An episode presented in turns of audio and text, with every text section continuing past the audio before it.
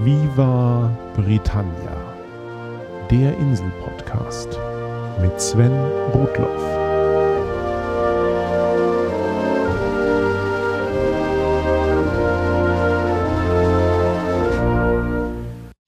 Hallo und herzlich willkommen zu einer neuen Folge von Viva Britannia. Ich habe ja bereits in den ersten Folgen am Rande erwähnt, dass das eine oder andere im Jahres- und Zeitablauf der Insel etwas anders läuft als in anderen Ländern. Zum Beispiel, dass das Zulassungsjahr für Autos am 1. März beginnt oder das Steuerjahr Anfang April. Oder dass in Schottland statt nur Silvester mit Hockmanay gleich vier Tage lang das Jahresende begangen wird. Diesmal widme ich die ganze Folge einer Reise durch das britische Jahr, seine besonderen Tage und Wochen. Beginnen wir mit einer ganz normalen Woche. Montag bis Freitag sind normale Bürotage. Montags sind viele Museen geschlossen und bereits am Donnerstag gehen viele abends aus. Man sagt, letzteres habe damit zu tun, dass traditionell Löhne an Donnerstagen ausgezahlt wurden und Arbeiter dann oft einen Teil davon bereits am gleichen Abend vertranken, bevor sie dann den Rest bei der Familie abliefern mussten. Ich weiß nicht, wie viel davon wahr ist, aber tatsächlich war auch bei meinem Arbeitgeber der Zahltag der jeweils dritte Donnerstag im Monat. Je nach Größe der Stadt und der Größe des Ladens haben Geschäfte in der Woche wie bei uns bis 6, 7 oder 8 Uhr abends geöffnet. Größere Supermärkte gerne bis mindestens 22 Uhr und ganz große auch rund um die Uhr. Das gleiche gilt am Samstag. Und am Sonntag haben viele Geschäfte zumindest von etwa 10 Uhr morgens bis in den Nachmittag hinein geöffnet. Tatsächlich sind sowohl Samstag als auch Sonntag beliebte Tage, um mit der Familie einzukaufen. Jedenfalls kann es einem nicht passieren, beim sonntäglichen Kochen eine Zutat zu vermissen, die man dann nicht mehr schnell irgendwo bekommt. Deshalb haben Briten in Deutschland auch ein Problem, das Konzept eines verkaufsoffenen Sonntags zu würdigen. Natürlich haben Geschäfte sonntags geöffnet. Was Pubs angeht, ist die berühmte Sperrstunde oder im Englischen der Last Call, also die letzte Bestellung, seit etwa 2005 in England und seit 2008 auch in Wales und Schottland aufgehoben. Die meisten Pubs haben Lizenzen, um bis Mitternacht Alkohol auszuschenken und mehrere tausend Etablissements haben das Recht, das rund um die Uhr zu tun. Öffnungszeiten sind hier also mehr eine Frage des Geschäftsmodells, denn was erlaubt ist. Vergleichbares gilt im Übrigen auch für Geschäfte. Sogenannte Off-License-Läden dürfen gar keinen Alkohol verkaufen. Und bei anderen kann die Lizenz beschränkt sein. Das heißt, sie dürfen nicht zu allen Zeiten Alkohol abgeben. Also bitte nicht wundern, wenn die Spirituosen in einem Geschäft nachts hinter einem Vorhang verschwinden. Man darf dann weiterhin alles kaufen, nur eben kein Alkohol. Feiertage, also Tage, an denen die meisten Arbeitnehmer frei bekommen, werden auf der Insel oft alle als Bank Holidays bezeichnet, also als Bankfeiertage, obwohl das nicht ganz korrekt ist. Tatsächlich wurden im Jahr 1871 per Gesetz vier Tage festgelegt, an denen Banken zusätzlich zu den Sonntagen geschlossen sind das waren damals für England der Ostermontag, der 26. Dezember, sowie die ersten Montage im Mai und im August. Für das katholische Schottland waren es damals der Karfreitag statt des Ostermontags und der 25. statt dem 26. Dezember. Im Laufe der Zeit haben sich sowohl die gesetzlichen Bank Holidays als auch die üblichen sonstigen arbeitsfreien Tage etwas verändert. Und nach wie vor gibt es Unterschiede zwischen England, Schottland und Nordirland. Aber nun alles schön der Reihe nach. Neujahr ist in ganz Großbritannien Feiertag. In Schottland ist zusätzlich auch der 2. Januar ein Feiertag, denn dort braucht man natürlich etwas länger, um sich von vier Tagen Hockmanny zu erholen. Im Übrigen ist es so, dass auf der Insel Feiertage, die auf ein Wochenende fallen, am kommenden Montag nachgeholt werden. Die Zahl der insgesamt freien Tage ist damit in jedem Jahr die gleiche. Also besonders arbeitnehmer- oder arbeitgeberfreundliche Jahre wie in Deutschland gibt es nicht. Ansonsten sind die ersten Monate des britischen Jahres dann recht ereignislos. Der 17. März, St. Patrick's Day, ist nur in Irland und Nordirland ein offizieller Feiertag. Es ist der Tag des irischen Nationalheiligen. Gefeiert wird der Tag mit Paraden, viel grüner Farbe und Kleeblattmotiven überall dort in der Welt, wo es größere irische Gemeinden gibt. Nach Dublin und New York rühmt sich Birmingham in den britischen Midlands, die größte St. Patrick's Parade der Welt zu haben. Und die königliche Familie übergibt an dem Tag der Irish Guard, also einem britischen Regiment mit vornehmlich irischen Soldaten, frisch aus Irland eingeflogene Kleeblätter. Zu Ostern sind dann Karfreitag und Ostermontag heute allgemeine britische Bank Holidays, also eigentlich so wie in fast ganz Europa. Am 6. April beginnt das britische Steuerjahr. Bis 1751 war der Neujahrstag und damit auch der Beginn des Steuerjahres im britischen Reich nicht der 1. Januar, sondern der 25. März, auch Ladies Day genannt. Obwohl Papst Gregor bereits 1582 die nach ihm benannte Kalenderreform vorgeschlagen hatte, übernahmen die Briten den gregorianischen Kalender erst im Jahr 1752 und verlegten gleichzeitig den Jahresbeginn von dem 25. März auf den 1. Januar. Die Differenz zwischen den beiden Kalendern betrug zu diesem Zeitpunkt elf Tage. Und die aufgebrachte Bevölkerung protestierte dagegen, für ein nun um elf Tage kürzeres Jahr die vollen Steuern zahlen zu müssen. Um also diesen Streit zu vermeiden, verlegte man den Beginn des Steuerjahres um elf Tage nach hinten auf den 5. April.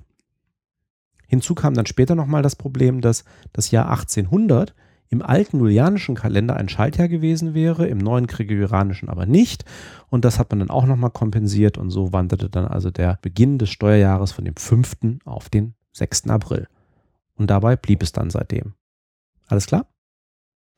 Am 23. April ist dann theoretisch St. George's Day, also der Gedenktag des englischen Nationalheiligen, des heiligen Georg. Allerdings ist dieser Tag kein Feiertag in England, so wie St. Patrick's Day in Irland oder St. Andrew's Day in Schottland. Ein Grund hierfür mag sein, dass der Tag nah an Ostern liegen kann und dass dann um den 1. Mai herum auch wieder ein Feiertag stattfindet. Jedenfalls ist mir in meiner Zeit auf der Insel nicht aufgefallen, dass in irgendeiner Weise St. George's Day für England relevant wäre. Ich musste tatsächlich für diese Folge nachschauen, wann der eigentlich stattfindet, weil es mir nicht bewusst war. Wie erwähnt, der 1. Mai war selber mal ein Feiertag, das hat man aber irgendwann mal auf den ersten Montag im Mai verlegt. Der heißt auch heute noch May Day oder Early May Bank Holiday. Wenn es einen Early May Bank Holiday gibt, gibt es natürlich auch einen Late May Bank Holiday. Der letzte Montag im Mai ist ebenfalls frei. Der wird aber dann auch Spring Bank Holiday genannt. Und der ersetzt dann gewissermaßen unseren Pfingstmontag. Ende Juni und Anfang Juli findet dann über zwei Wochen hinweg das bekannte Tennisturnier von Wimbledon statt. Egal, ob man Sportfan ist oder nicht, um die Berichterstattung kommt man auf der Insel nicht herum. Deswegen erwähne ich es hier mal. Am 12. Juli begehen Protestanten in Nordirland The Twelfth, den 12 auch Tag der Orangen Uniformen genannt. Am 11. Juli 1690 schlug der protestantische König William of Orange, also Wilhelm von Oranien, den katholischen König James am Fluss Boyne in Ostirland. Dies bedeutete einen Wendepunkt im Nachfolgekrieg um den britischen Thron und einen wesentlichen Meilenstein in der Vorherrschaft der Protestanten im katholischen Irland. Der protestantische Oranjeorden in Nordirland beruft sich immer noch explizit auf dieses Ereignis. Und angesichts der nachhaltigen politischen Spannungen in Nordirland war dieser Gedenktag immer auch mit teilweise gewaltsamen Auseinandersetzungen verbunden.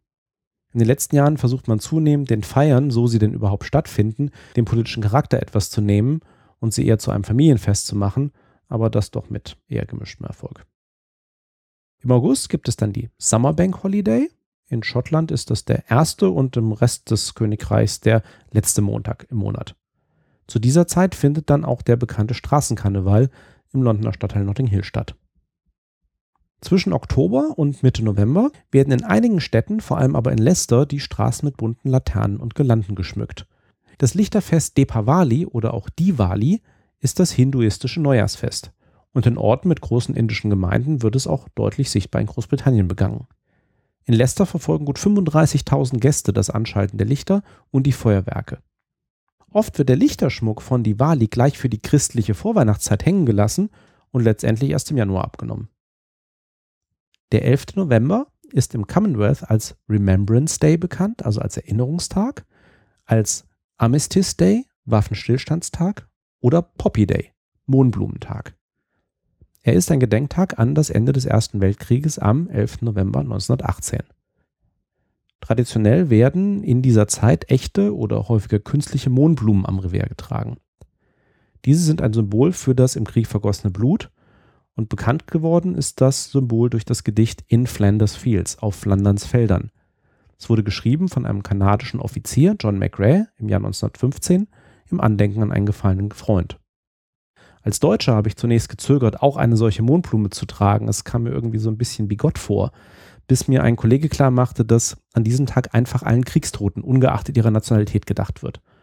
Und es ist kein Tag, der per se eine Erinnerung an den deutschen Kriegsgegner von damals sein soll. Am 30. November ehrt Schottland seinen Nationalheiligen, St. Andrew. Wie St. Patrick's Day in Irland ist dies heute eher ein Fest schottischer Kultur mit entsprechenden nationalen Spezialitäten, Liedern und Gebräuchen. Zudem läutet diese Andreasnacht die schottischen Winterfestivitäten ein, die dann über Hogmanay hinweg bis zur Burnsnacht am 25. Januar andauern. Nun, da wir alle drei Nationalheiligen erwähnt haben, also St. Patrick für Irland, St. George für England und St. Andrew für Schottland, kann man noch auf den Union Jack zu sprechen kommen. Die Flagge St. Patricks und Nordirlands ist ein diagonales rotes Kreuz auf weißem Grund. Die Flagge St. George's und damit Englands ist ein aufrechtes rotes Kreuz auf weißem Grund. Und die Flagge St. Andrews und damit Schottlands ist ein weißes diagonales Kreuz auf blauem Grund. Kombiniert man alle drei Flaggen, erhält man den Union Jack, die Flagge des Vereinigten Königreiches. Aber zurück zum Kalender. Da bleibt dann eigentlich nur noch Weihnachten. Hier sind der 25. und 26. Dezember arbeitsfrei. Heiligabend hat in Großbritannien keine wirkliche Bedeutung. Der eigentliche Weihnachtsfeiertag ist der 25.12., daher auch Christmas Day genannt. Am 26.12. haben die meisten Geschäfte geöffnet und der Boxing Day, das hat nichts mit dem Sport zu tun, sondern Boxing Day im Sinne von Krippentag, ist traditionell ein Tag, um als Familie große Haushaltsanschaffungen zu machen. Das britische Jahr endet dann mit Hogmanay und Silvester, wobei der 31.12. genauso wie in Deutschland kein eigentlicher Feiertag ist. Und dann geht alles von vorne los und die Schotten haben wieder einen Tag länger zum Ausnüchtern als der Rest des Vereinigten Königreichs. Prost. Apropos Prost und Termine. Am Freitag, dem 10. Mai 2013, wird es in Köln einen großen deutschen Podcast-Gipfel geben. Die Hoxillas, Alexander und Alexa, unser Ruhrpott-Psychologen-Discordianer Pole Sebastian Bartuschek, Christian von der Hörsuppe und einige andere, inklusive meiner Wenigkeit, laden ein zum Hörertreffen. Details und Anmeldemöglichkeiten findet ihr auf unseren Blogs. Ich würde mich jedenfalls freuen, einige von euch dort einmal persönlich zu treffen. Thanks for listening. Cheers and bye bye.